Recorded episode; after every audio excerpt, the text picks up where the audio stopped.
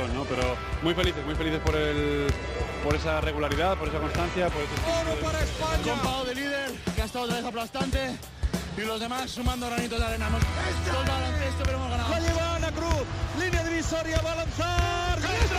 ¡Dentro! ¡Dentro! ¡Dentro! Se me ha parecido la Virgen y, y nada, muy contenta. Me volví loco el primer día que pisé la cancha, no me volví loco. Dije que venía esto, la puta. Lo dije, ¿eh? Dije que venía esto.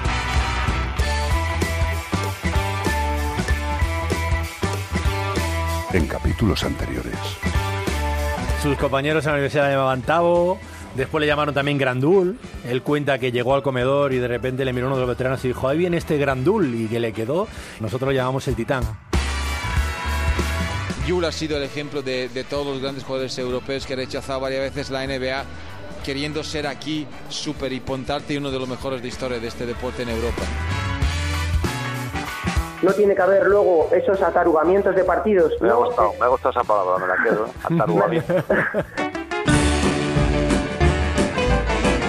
Bienvenidos, Onda Ceronautas, al capítulo 18 de Cuatro Cuartos. Vamos a tocar un tema controvertido y siempre polémico, el arbitraje, jugando un uno contra uno con uno de nuestros mejores colegiados, Daniel Hierrezuelo, y hablaremos con nuestro psicólogo del deporte, José Manuel Beirán, sobre las claves del entrenamiento mental de los árbitros. Y también ahondaremos en la vida de Gustavo Ayón con Melotero, su charla para el canal internacional de Antena 3 Televisión, jugaremos al poste bajo con Mariano de Pablos y la final de la NBA. Joe Llorente y Pepe Catalina hablarán de la reconstrucción necesaria en el Barcelona y por qué ha llegado a ser esta su peor temporada en la historia de la ACB y cerraremos con el rincón de Mateo y un jugón que anda suelto por Vitoria. Es tiempo de playoff y Sergio García de Peiro da las últimas indicaciones. Balón al aire. Comienza el partido. El baloncesto se juega en cuatro cuartos. David Camps.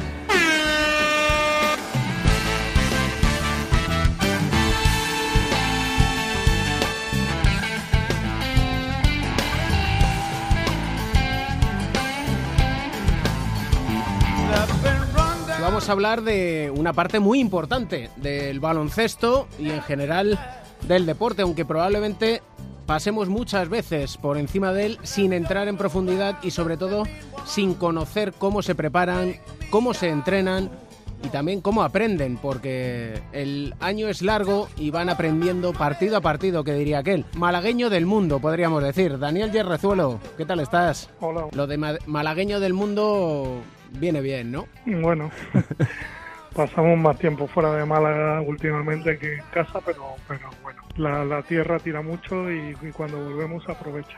Pitó la final de la Euroliga, el Fenerbahce Olympiacos, ¿qué tal? Bien, la verdad es que fue un partido muy bonito, con muchísima... Bueno, pues imagínate, el, el pabellón a tope, a- a- con mucha afición, mucho mucha tensión, pero pero jugado muy limpio, muy se, se portaron muy bien, tanto entrenadores como jugadores, y la verdad es que fue un espectáculo. La verdad es que viendo las gradas, a uno como periodista ya le entra lo que diríamos el gusanillo, cierta tensión. ¿Cuánta tensión le, le entra un, a un árbitro ante un partido como este? Bueno, esos son partidos que, que, no tienes que, que meterte un extra de motivación porque ya el ambiente de por sí te, te mete ¿no? en el partido. Y, bueno, nosotros en ese sentido somos un poco masoquistas, ¿no? que cuanto más tensión hay exterior, más, más disfrutamos el, momento y más vivimos con intensidad el partido. Desde que te designan como árbitro principal para esa final, ¿cuál es la preparación que llevas a cabo? Bueno, principalmente mentalmente, ¿no? De, visualiza muchas situaciones que has vivido durante la temporada con los dos equipos, con determinados jugadores, su manera de jugar, su manera de atacar, su manera de defender. Durante toda la temporada vemos a cada equipo pues tres, cuatro, cinco veces y, y quiera que no, o aparte nosotros también somos consumidores de baloncesto en nuestros ratos libres y entonces pues al final son muchísimas imágenes que te vienen a la mente pues, y que te pueden pasar durante el partido y que vas repasando y preparando mentalmente para situaciones que te pueden que te puedes encontrar y poder solventarlas pues, con rapidez y, y con certeza. Nosotros aquí en Cuatro Cuartos tenemos el diván de Beirán con un psicólogo del deporte y medallista olímpico que siempre decimos, como el José Manuel Beirán. Eh, ¿Recurrís a psicólogo del deporte? Ahora mismo no tenemos ningún, ningún psicólogo que trabaje con nosotros y, el psicólogo somos cada uno, ¿no? En función de, del momento de la temporada que vivimos, pues nos vamos preparando mentalmente para ello. Y también, pues bueno, en función de, de la intensidad de la competición. Ahora, por ejemplo, estamos metidos al máximo en los playoffs y, y hay que darlo todo. Ya es el, el resto de temporada, ¿no? Hay que estar aquí el resto y, y saber que en un mes acaba el todo, pero que, que se juega mucho y hay mucha tensión, mucha concentración y bueno, muchas ganas de hacerlo bien y de, y de, no fallar. Yo por aquello de, formación profesional, que también soy psicólogo del deporte, me fijo mucho. Y le llegaste a sacar una sonrisa a Celko Bradovich en la final. bueno, bueno, son cosas que quedan dentro de la pista y ya está, son comentarios en momentos de tensión que, bueno, pues por mi manera de ser y por, bueno, el respeto mutuo que nos tenemos, pues no nos entendemos con, con una pequeña broma y, y, él también le vino bien para relajarse y, y ya está, no es más que una anécdota. Hay que tener una gran capacidad de diálogo, supongo, ¿no? Bueno, más que gran capacidad de diálogo hay que saber eh, elegir el momento de cuándo puedes hablar y cuándo no. Ajá. Porque no, no siempre puedes hablar. Hay momentos en que tienes que fruncir el ceño y poner una mala cara y, y eso da mucho más que, mil palabras. Depende de cada momento y la diferencia está en esa, ¿no? En saber cuándo tienes que soltar la mano y hablar más, cuándo tienes que cerrar el diálogo y ser más tajante, cuándo tienes que mantenerte al margen, cuándo tienes que eh, apoyar en alguna situación determinada, en fin. Esa es un poco la, digamos, la lucha continua y mental que lleva el árbitro de la alta competición en un partido uh, importante, ¿no? Como, como la final y como cualquier partido que pitamos durante la liga regular. ¿En qué medida uno puede controlar el que se dirijan a uno con educación o el que ya sobrepasen el límite? Bueno, pues ahí, ahí es donde está la clave, ¿no? Saber discernir eso y saber eh, cuándo tienes que parar, porque hay veces que la gran mayoría de las veces nunca, bueno, casi nunca es con, con malas palabras ni con ni con digamos una agresividad verbal eh, destacable, sino simplemente son comentarios que van haciendo eh, de, de, determinadas jugadas, determinadas situaciones del juego, pero claro, es desde su punto de vista eh, partidista. ellos lo ven desde su desde su visión, ¿no? Uh -huh. esto muchas veces le dices a que esto no, no, te da tiempo ni, ni es el momento de hacerlo, ¿no? Pero eh, hay veces que cuando un jugador o un entrenador te protesta una cosa o, o, te protesta algo que has sancionado, le, gustaría preguntarle, si te lo hubieran hecho a ti, ¿me lo hubieras pedido? Pues sí. Pero claro, cuando es en contra tuya, pues no te gusta. Esto, hay que vivir con ese partidismo y, y, saber que tú al fin y al cabo eres un juez, ¿no? Uh -huh. Y que tienes que impartir justicia a los dos lados igual. ¿Cuántos partidos llevas este año? Pues más o menos debo llevar unos 75 partidos. 75 partidos entre Euroliga y Liga Andesa. Eh, y Eurocup. Y Eurocup, que no se me olvide. Sí. ¿Los criterios son los mismos en las competiciones? Los criterios son los mismos. Nosotros tenemos un único reglamento. Hay hay unas mínimas variaciones que son el, el instant replay que, como sabéis en, la Euroliga tiene pequeños matices diferentes a la Liga CB eh, que, que, que, es el mismo que la Liga CB es igual que el mismo que la FIBA y, y, ya está pero los criterios de baloncesto y arbitraje son los mismos en las dos competiciones. ¿Cuándo podéis utilizar eh, la repetición? Porque en eso yo creo que el aficionado todavía no es consciente de cuándo podéis recurrir a él y cuándo no. Bueno, eh, sí, la verdad es que es un un punto muy desconocido por el aficionado y, y se piensan que en cualquier situación podemos, pero, pero está muy acotado, es difícil a veces de, de entender que teniendo esa herramienta no lo podamos utilizar, pero nosotros tenemos que acatar unas normas que nos imponen desde la desde las federaciones internacionales, es una herramienta que utilizamos en casos muy puntuales. Durante todo el partido tenemos la posibilidad de ver si los tiros son de tres, son de dos, si han cambiado, si, quién es el, el tirador de, de los tiros libres, si hay algún enfrentamiento o si hay algún problema con el reloj de, de partido. En los dos últimos minutos, las fuera de banda, si ha pisado o no ha pisado un fuera de banda o de quién ha sido fuera de banda, esos son los dos últimos minutos y al mismo tiempo las situaciones de 24 segundos. Y luego al terminar el partido, pues si el tiempo, si el tiro está dentro de tiempo, si no está dentro de tiempo, si ha pisado la línea antes de tirar, si no, en fin, que, que está todo bastante acotado. En la NBA también vemos que cuando ven que hay un fallo, lo reconocen. ¿Crees que eso es bueno? ¿Crees que eso ayudaría incluso a vosotros? Sí, ¿por qué no? Vamos a ver, yo creo que hay, que hay cosas muy objetivas, ¿no? Que no se puede esconder una realidad y sobre todo eso lo que ayudaría también es a entender que el árbitro falla y falla como un jugador y falla como un entrenador. Evidentemente no está valorado igual y, siempre el fallo del árbitro es mucho más eh, castigado o criticado, pero pero yo creo que también por el hermetismo que a veces se tiene en nuestro mundo, ¿no? Y yo creo que no hay ningún tipo de problema en reconocer fallos porque convivimos con ellos y lo importante es aprender de ellos y seguir creciendo.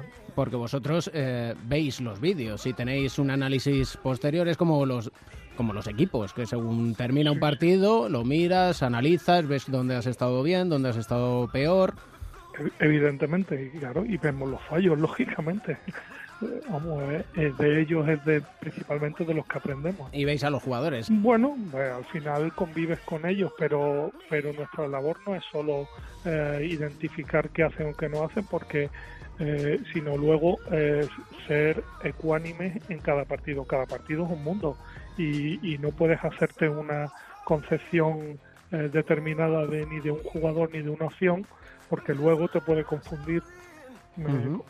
Sí, que, que creas un prejuicio en realidad, ¿no? Exact- Exactamente, y el árbitro no puede ir con prejuicios nunca a, a ningún partido, ¿no?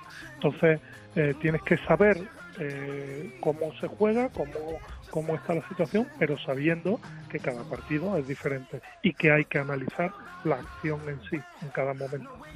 En general, desde fuera les vemos como buenos chicos. Sí, lo son, lo son. Son muy, buen- son muy buenos chicos, créeme, que son muy, son muy educados, son muy correctos y, y son muy buenos chicos. Espero que esta charla haya servido para los aficionados para que cuando a lo mejor, yo que sé, pites una falta y diga, no hombre, que no ha sido, que no se lo tomen a mal. Y como aquí siempre terminamos preguntando por una canción que te alegre el día y como nos has dicho que en los viajes sueles escuchar mucha música, eh, dinos una canción que te pueda alegrar el día y espero que no me digas la de Victoria que escuchaste que es... No, no, bueno, son situaciones que pasan y no, no pasa nada. Pero para mí una de las canciones que me, que me levanta mucho el ánimo es eh, Nessun Torna, cantado por Luciano Pavarotti. Me, me encanta. El capítulo anterior, fíjate tú que Nicola Loncar nos hizo escuchar un reggaetón serbio, así que te agradezco enormemente que volvamos por la senda de la música. Bueno, pues muchas gracias a vosotros y nada, encantado de poder charlar y de contaros un poquillo más de, de nuestro, de nuestras interioridades. Muchísimas gracias por esta charla tan sumamente instructiva. Nada, gracias a vosotros.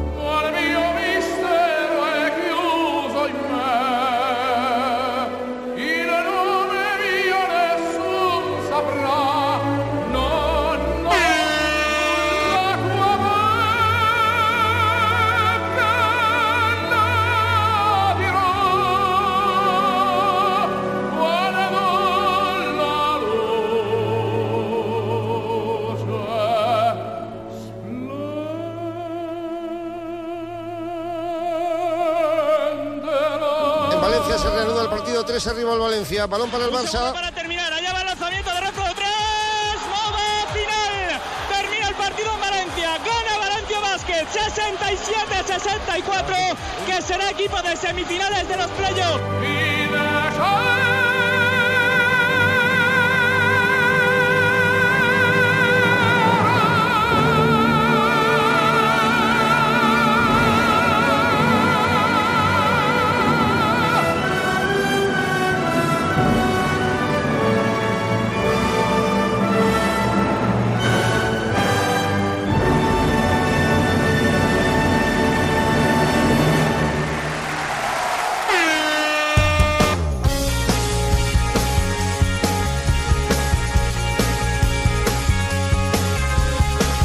Segundo cuarto en marcha, sin atarugamiento, lo diré yo bien. Pepe Catalina, Joe Llorente, ¿qué tal estáis? Hola, muy bien, David. No estás nunca atarugado. Bueno, no te creas, ¿eh? ahora con la alergia la mente funciona a su paso y si ya habitualmente va lenta, pues imagínate, pero lo que no ha ido lento o no debe ir lento es la reconstrucción del Barcelona y entramos en detalles. Bueno, la explicación es, clara, han fichado muchos jugadores nuevos, los jugadores históricos eh, ya no están, Juan Carlos Navarro ha estado lesionado mucho tiempo, eh, Tomic está ya en la cuesta abajo de lo que él era, tampoco en ningún momento, como ha ocurrido siempre en la carrera de este jugador, haya dado todo lo que parecía que llevaba dentro. Y los fichajes no han funcionado y además han tenido muchas, muchas lesiones, muchas. Y bueno, pues todo un cúmulo de circunstancias. Eh, bueno, pues que yo creo que se, se viene acumulando de años anteriores. Eh, en fin, los errores se suceden al final se pretenden, cuando llega alguien nuevo, solucionarlo de golpe y eso es. Bueno, yo creo que un poco retomando lo que, o cogiendo lo que ha dicho Joe en su último comentario, lo de que viene alguien nuevo y, se arregla así de repente, pues yo empezaría por ahí, porque en teoría el Barcelona vivía el cambio de un ciclo, con la salida de Xavi Pascual, tras 10 años al frente del equipo, con muchos éxitos, pero ya en las dos últimas temporadas pidiendo un poco ya una transición, ¿no? Puesto que ya el método, el modelo, pues había dejado de funcionar.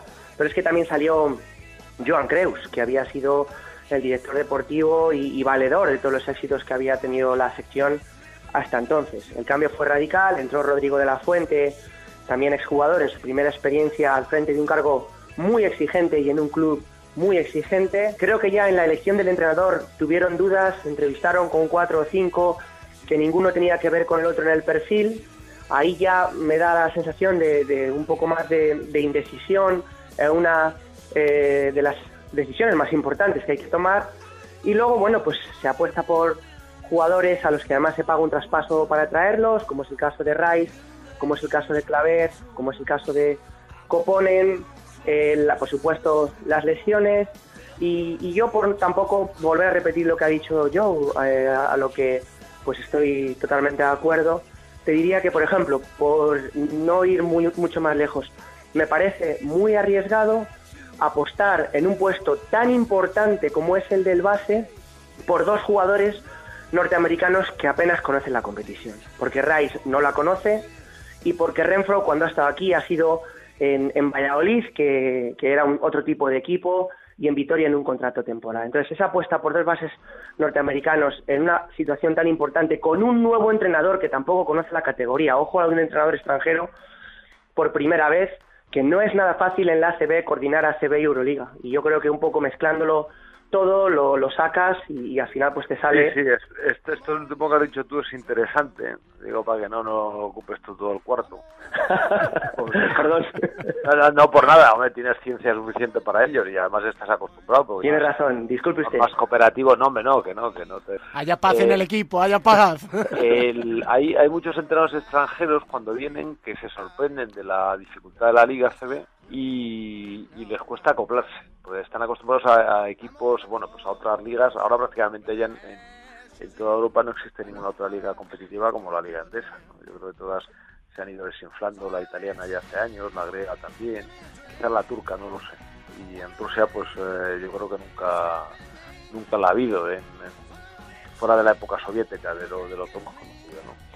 Y este es una, un asunto muy importante porque el nivel de la liga endesa, como hemos visto en, en los playoffs, es, es muy grande. Pero yo creo que este es un factor fundamental, pero tampoco es fácil, ¿no? Elegir un entrenador, no hay, digo, para, para grandes equipos en Europa. ¿Tú, ¿se, te, ocurre alguien a ti, Pepe, o...? Yo ahora mismo, ahora mismo, al único que veo, y tiene el mismo problema, porque no, la, no conoce la competición, al único que veo es a David Blatt. Fíjate, por su experiencia en muchas ligas, eh, por ser un, un hombre ya contrastado, pero con todo y con eso, mira, los tres últimos casos, y soy breve, de entrenadores extranjeros de cierto renombre que han venido a esta liga y que no han sido capaces.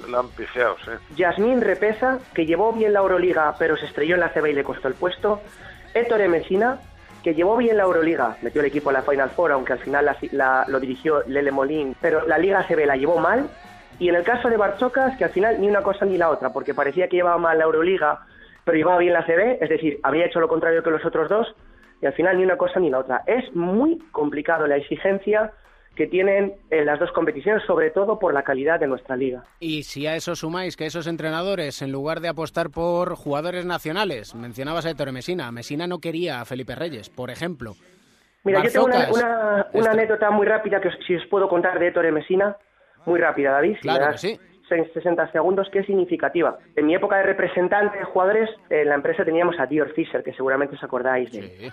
Bien, pues cuando vinieron a jugar a Valladolid, yo quedé- quería quedar con Ettore para charlar un poco y, bueno, pues hablar un poco cómo iba la temporada, cómo iba Dior en particular.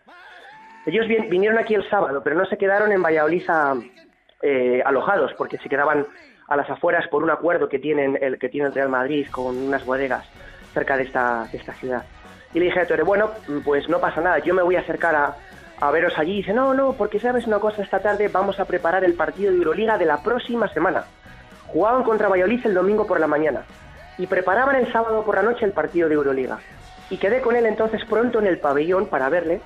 Y bueno, pues allí estaba y por lo que sea, pues como estaban las afueras, se retrasaron, llegaron como una hora antes y perdieron de 20 en Valladolid. ¿Qué quiero decir con esto? Que a lo mejor es causa-efecto, ¿no? Pero que estaba, pre- estaba dándole más importancia al partido que tenía el jueves contra Siena de la Euroliga que el que tenía contra Valladolid el domingo por la mañana. Es un poco este ejemplo significativo de dónde estaba un poco el enfoque. El próximo capítulo ya decidís vosotros de qué queréis hablar, si de una posible final de la Liga Endesa, que no creo yo que las semifinales acaben en tres partidos, o por donde quiera dirigir el base Joe Llorente. Muy bien, tenemos muchos temas, incluso le podemos dar un poquito más de, de vidilla a este el Barcelona, que tampoco hemos dicho gran cosa, ¿no? Porque al final el tiempo se nos echa encima. Claro que el próximo muy segundo cuarto del próximo lunes, eh, es decir, mi participación se va a tener que remitir a un tiro librado en la esquina y que el resto sea para Joe, que hoy me he comido todo su tiempo. No, no, que va, que pero, pero como siempre has estado muy acertado. Yo soy un hombre de equipo, cuando los otros aciertan yo me repliego, no hace falta, no, no necesito protagonismo. Cuando tiene la muñeca de madera Joe sabe repartir juego, queda maravilla. Un abrazo a los dos. Un abrazo. Otro, hasta la próxima. Y hacemos un pequeño tiempo muerto en la Liga Endesa para hablar también de la NBA con nuestro entrenador, coach Mariano de Pablos. ¿Qué tal estás? ¿Qué tal? Buenas, David. Vamos a jugar al poste bajo, aunque me da la sensación que en la final de la NBA mucho poste bajo no vamos a ver, ¿eh? Pues sí, yo creo que, que haces una buena predicción, ¿no? No, no, no parece que va a ser un puesto que, que se vaya a ocupar con frecuencia, aunque es verdad que, que, bueno, hay jugadores con capacidad, sobre todo exteriores, con capacidad para, para explotar ese espacio, ¿no? ¿Qué claves ves eh, de cara a una final? Yo por lo menos la presumo apasionante y espectacular. Una pedazo de final, ¿no? Es curioso que, que la NBA, una la competición que más cuida la, la igualdad entre los dos entre los equipos y la igualdad de oportunidades, pues de cuando en cuando nos, nos ofrezca estos ciclos de gran competencia entre ambas franquicias, ¿no? Bueno, a priori tenemos la situación de las superestrellas, ¿no? De, de tanto LeBron, Kyrie Irving, Kevin Durant, Steph Curry por parte de, los Warriors, ¿no? Yo creo que la clave va a ser quiénes van a ser el, el tercero y el cuarto hombre de cada equipo, ¿no? Y por parte de Cleveland Cavaliers me interesa mucho ver la actuación de, de Kevin Love. Siempre que le miro veo un símbolo de interrogante, ¿no? De, de ver qué pasa con, con este chico en, en los grandes momentos y por parte de, de los Warriors, pues para mí el hombre clave es Draymond Green, ¿no? El verdadero pegamento y el jugador que hace funcionar esta maquinaria por su capacidad defensiva y su capacidad de, de rebote. He pronosticado que el MVP de la final precisamente es Draymond Green.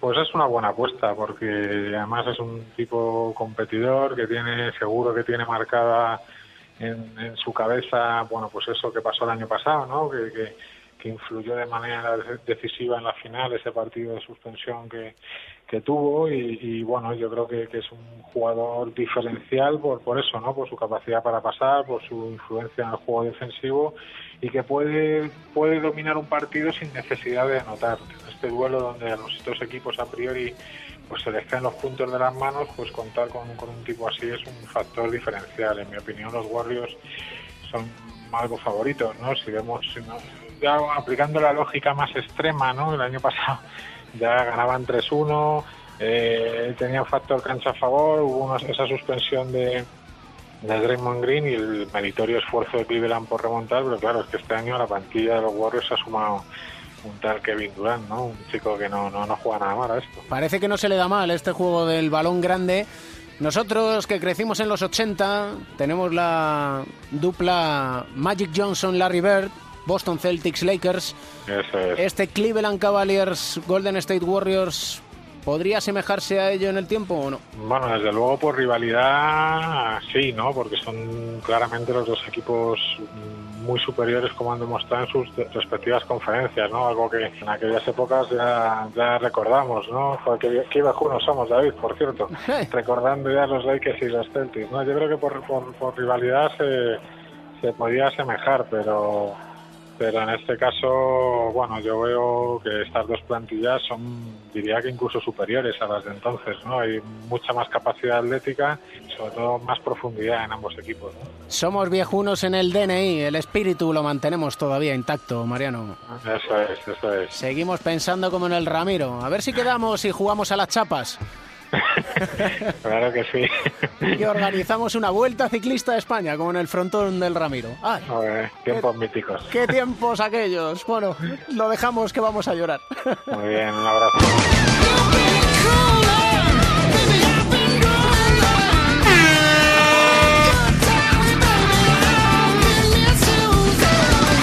Termina el partido de baloncesto en el Palacio. Ganó el Madrid, David. 95-84 el resultado final. El Real Madrid es semifinalista gracias a 19 puntos de Sergio Yul. Trabajo, labor oscura e impagable de Felipe Reyes. 11 puntos, 8 rebotes. Y Gustavo Ayón con 15 puntos y 9 rebotes. Sensacional el Moraván Candorra.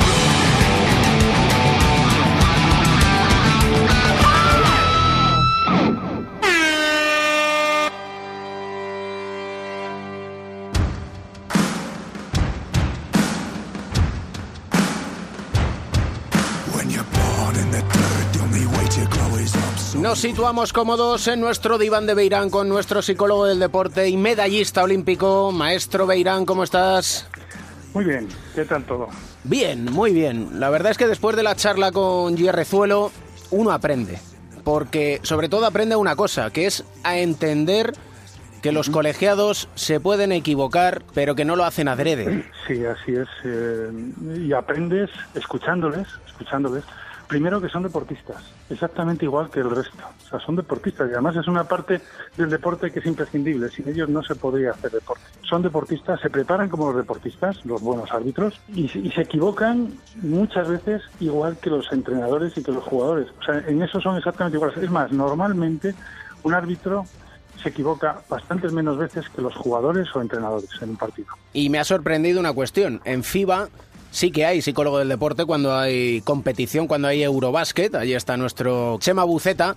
Pero sin embargo, sorprende que diga, no, no tenemos psicólogo del deporte, somos nosotros mismos. Sí, yo creo que que cambiarlo, pues por lo mismo que te digo eh, que son deportistas, yo creo que ya todo el mundo más o menos entiende y acepta que para mejorar eh, deportivamente una de las facetas más importantes, sobre todo cuando ya llegas a cierto nivel, es la, es la psicológica, ¿no? es el estado, de, es la mente. Y los árbitros son deportistas y son un equipo también, los árbitros en baloncesto. Hay tres, jugadores, tres árbitros que es como si fuera un equipo de tres. Y entonces todas las cuestiones que tienen que ver con, con la confianza, con la autoconfianza, con la confianza colectiva de un grupo pequeño, con, con el eh, control de las emociones es exactamente igual para los árbitros que para los que para los jugadores. Y entonces es una de las cosas que también hay que asumir, que a ellos les, les vendría muy bien. Y yo creo que en, en la FIBA hace ya bastantes años que se está haciendo. La forma de trabajar entiendo que es la misma con los árbitros que con jugadores o entrenadores o varía. En psicología deportiva hablamos siempre de, de psicología del rendimiento. Entonces, al final el rendimiento es lo mismo en el deporte que en la empresa, que en el arbitraje, es sacar lo mejor de ti y controlar tus propias emociones. O sea, no dejar que sean ellas las que manden en muchos casos. Y en el tema de, los árbitros, especialmente, porque es una de las cosas que más les afecta. Está todo el mundo en contra, generalmente la presión ambiental siempre es sobre ellos, incluso más que sobre el equipo rival eh, cuando cometen un error, yo creo que son unas situaciones más estresantes para ellos, cometer un error. Y entonces algunas veces eso hace que cometas un segundo error. Igual que un jugador cuando comete un error intenta arreglarlo rápido. Entonces, por supuesto que, que es muy parecido el trabajo que, que, se puede hacer. Luego hay cosas específicas de cada uno, pero, pero es, es control de emociones sobre todo. Cuando hablamos de la ley de la compensación, que algunas veces nos referimos a ello, sobre todo los periodistas, cuando se equivoca un árbitro después de un error, no es que sea una cuestión de ley de compensación, es una cuestión de que está dudando.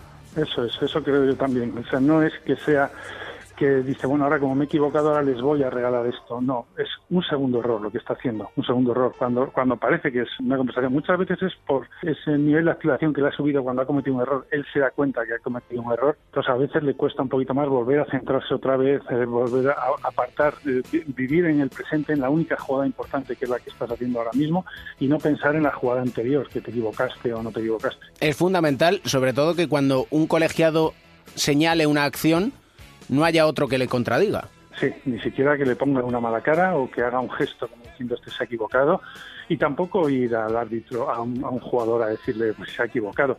Hay veces que mm, a los jugadores siempre nos, nos, gustaban, nos gustaban los árbitros con los que podías dialogar bien y yo creo que a los árbitros también les gusta ese tipo de jugador.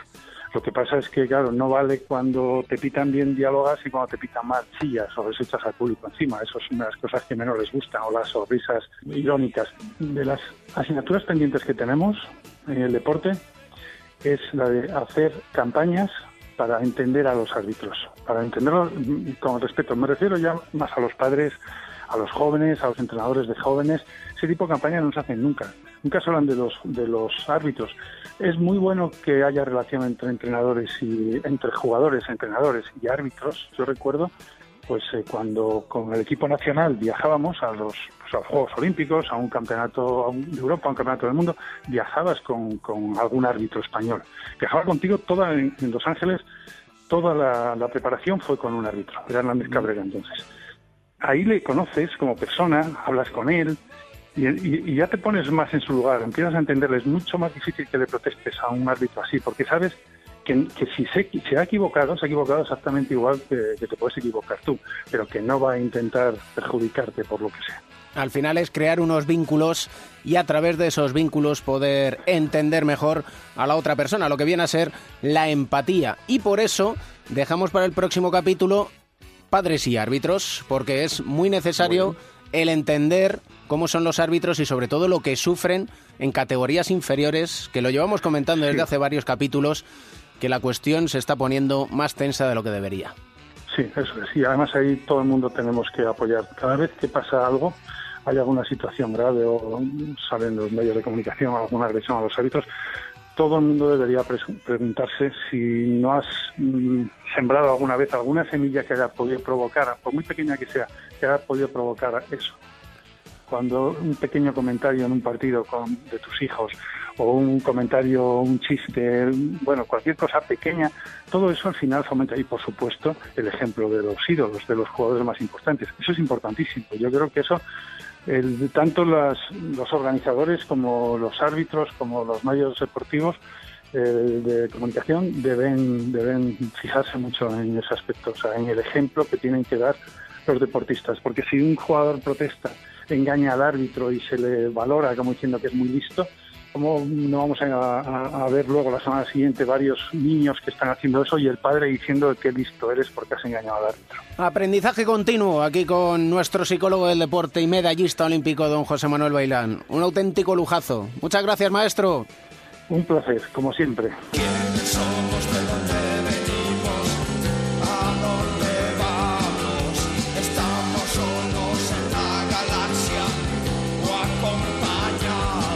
Siempre acompañados, Melotero, la sexta, ¿qué tal estás? ¿Qué tal, Cans? ¿Cómo vas? ¿Cómo nos gustaría saber a dónde vamos? ya te digo. Vamos. Y a veces de dónde venimos.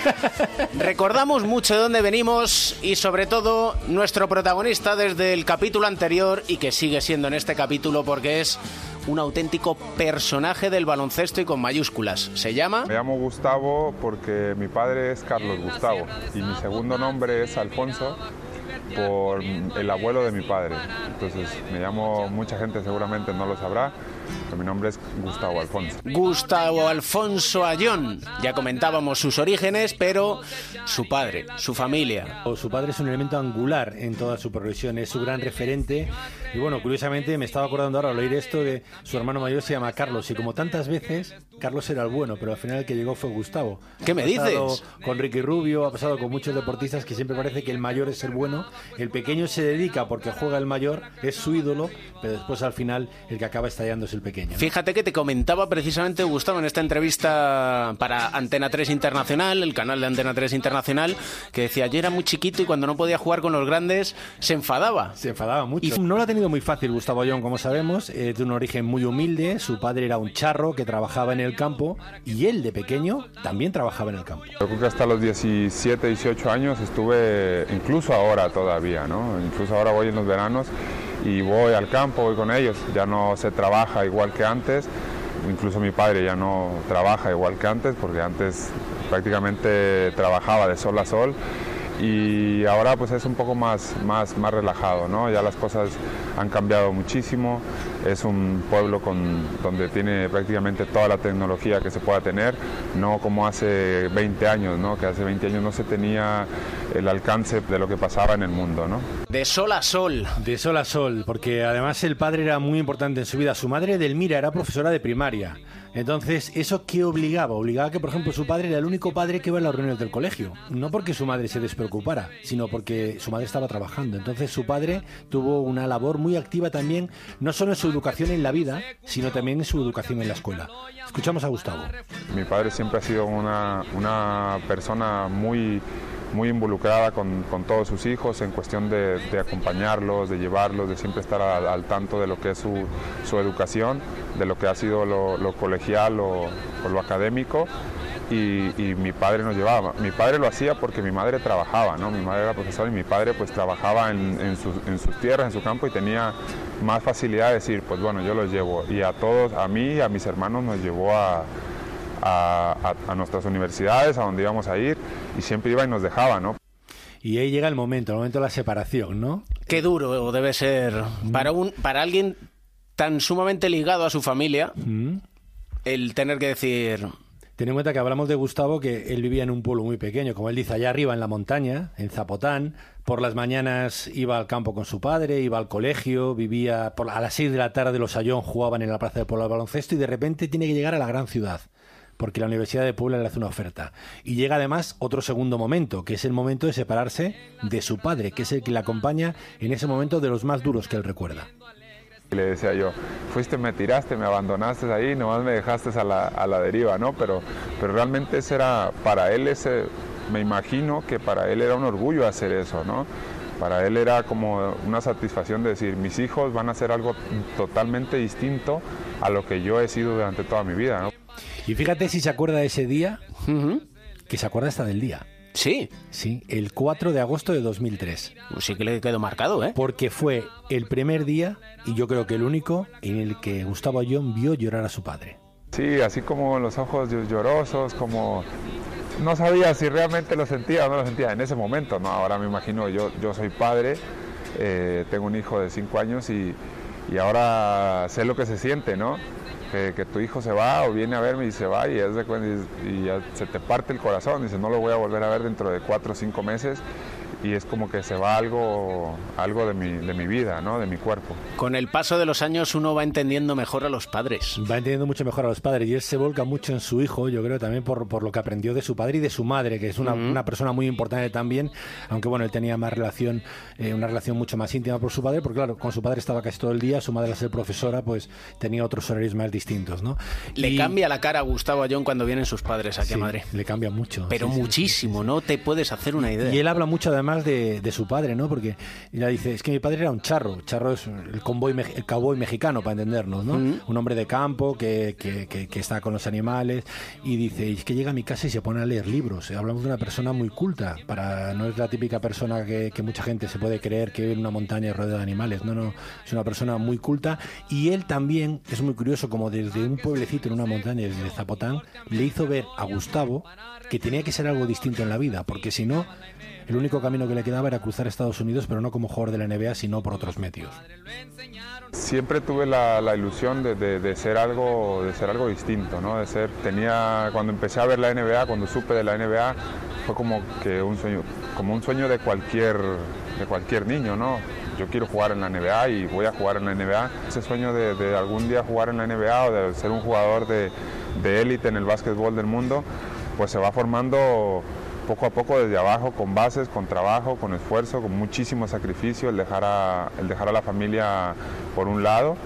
Y como toda buena serie que se precie, el capítulo 2 del serial Gustavo Ayón lo dejamos abierto para esa fase cuando ya se marcha a la NBA porque tienes mucho que contarnos todavía. Sí, ahí hay una cosa que a mí me sorprendió mucho y es, el, y ahí lo dejo, el gran temor que tenía Gustavo Ayón sobre la NBA, sobre el momento de llegar a la NBA. No te lo imaginas. Tenemos siete días para pensarlo. Pues venga. Adiós, Mel. Adiós, Cam.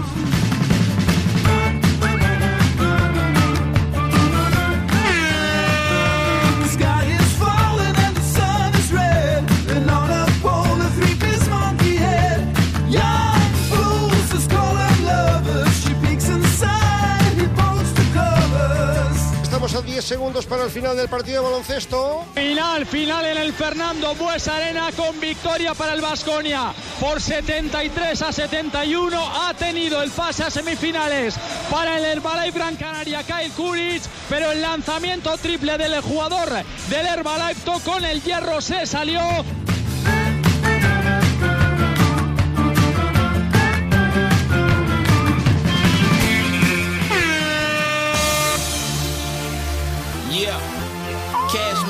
Heroes, private jets, polish, they Alberto Pereiro, ¿qué tal estás? ¿Qué tal, querido? ¿Cómo estás? Muy buenas. Pues estamos cerca de entrar en el Hall of Fame de la Crónica en Rosa. A partir de hoy es un antes y un después.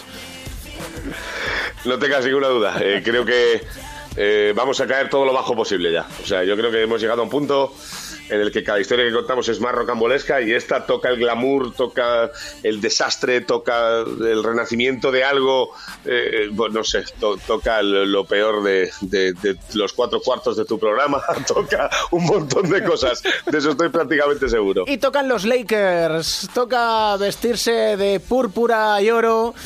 Y toca hablar del séquito. ¿Qué tendrán las Kardashian que ni a los Lakers dejan en paz?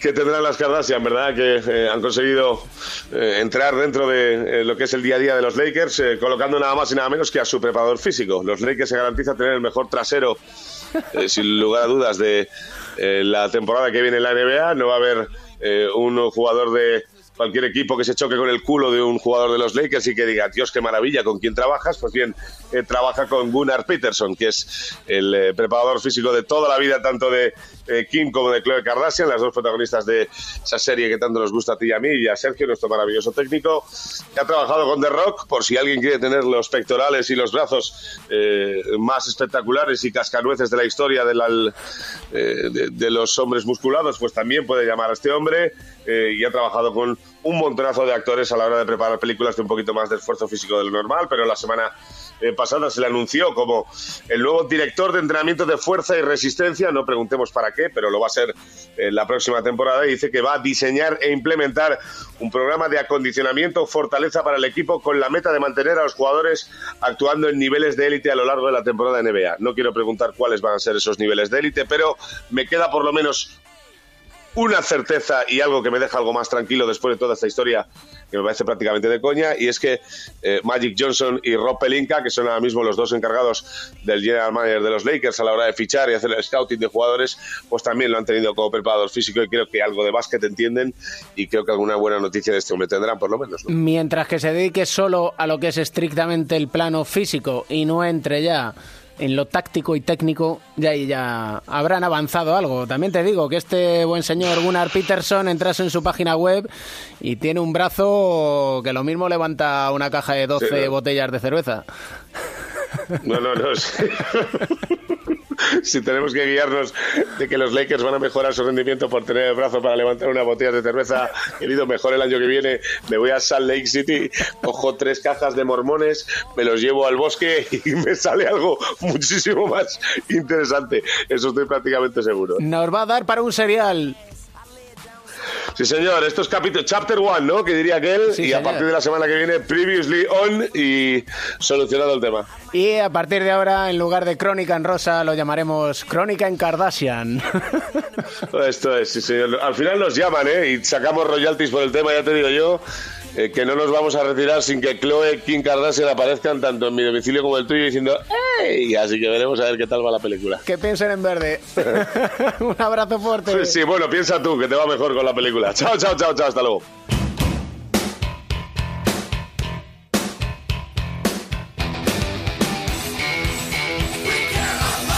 La última posesión es para el papá de Mateo, en el rincón de Mateo. Edusel, ¿qué tal estás? ¿Qué tal? Muy buenas. ¿Cómo está el peque Mateo? Pues bien, muy bien, disfrutando. Este fin de semana lo hemos pasado en un evento en, en Barcelona de concienciación de donación de médula y a favor de la investigación del, del cáncer infantil con la Fundación de KMS, que nos hemos juntado todas las fundaciones que estamos un poco en e iniciativas familiares, que estamos en esta misma línea, así que ha sido una jornada de concienciación y de trabajo en equipo, ¿no? que todos vamos en la misma dirección, así que muy contentos. ¿Cómo nos gusta el trabajo en equipo, eh? Sí, ya sabes que es la única forma de sacar esto adelante. Y en el baloncesto, quizás la figura más generosa es la del base. Siempre el base está pensando en los demás. Sí, tú sabes que había una frase que decía Tony Kukoc, que decía que una canasta feliz a una persona y una asistencia a dos, al menos, ¿no? Correcto. Y, y dentro de ese clima de, de repartir felicidad, eh, yo creo que podemos encontrar a la figura del que vamos a hablar hoy, que es de Shane Larkin, ¿no? El base de de Basconia, que yo creo que es uno de estos, la- las constantes eh, reconstrucciones y reinvenciones de de Basconia, pese a que siempre se va alguien, siempre se va alguien y luego viene otro jugador, hay muchas veces aciertan, otras no, como el caso de Bargnani, ¿no? Pero yo creo que la figura de, de Larkin, el base de, de, Basconia, que fue elegido en la NBA en 2013, primera ronda, Atlanta Hawks, él se lesionó la rodilla, luego tuvo un paso fugaz por, por Dallas, traspasado a Nueva York, luego Luego Brooklyn, desde el año pasado, está aquí en, en Vitoria intentando hacer grande ¿no? a, a Baskonia de nuevo y un rol fundamental. Él dice que es un, facilitador, puede anotar, como se ha visto a lo largo de la temporada y en estos playoffs también, pero dice que él quiere, que es más un facilitador ¿no? para el resto de los de, sus compañeros y gracias a él, pues bueno, estamos viendo una nueva reinvención de Basconia.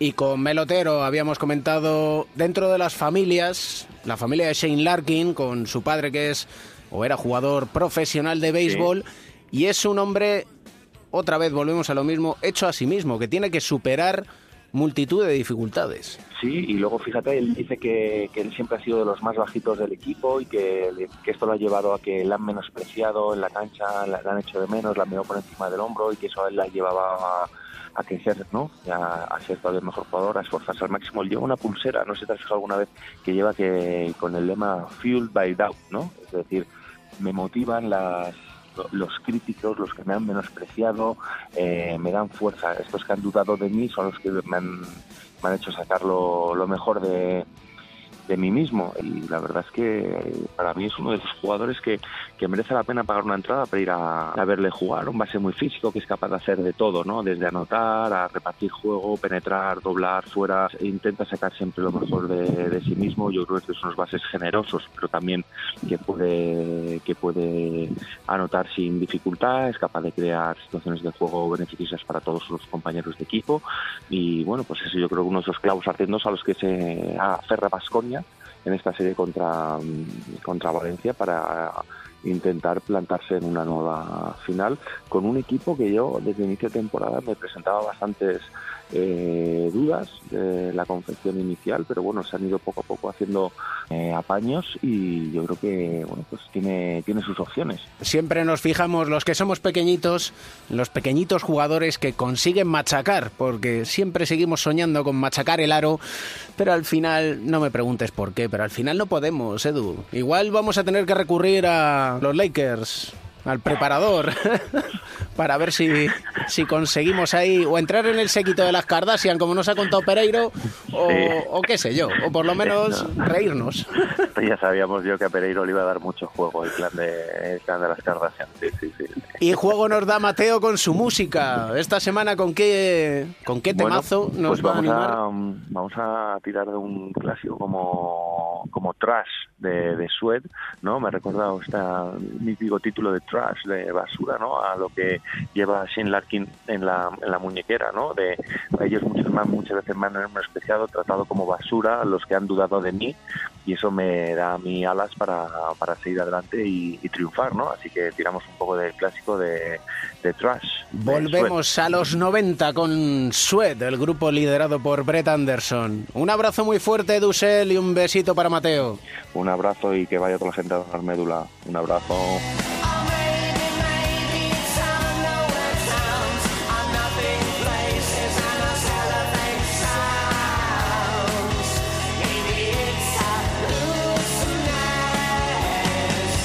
Acabó el partido por esta semana. Todos los lunes, recuerda, tienes una cita. Tenemos una cita en onda cero.es. Siempre en las redes sociales, en Twitter, arroba 4 cuartos OC, en la página de Facebook 4 cuartos de onda cero. Y puedes alegrarte el día con la banda sonora en la lista de Spotify 4 cuartos OC. Es la recta final de la temporada. Disfruta del baloncesto, de la música. En sí, disfruta de la vida, porque siempre hay un motivo para sonreír.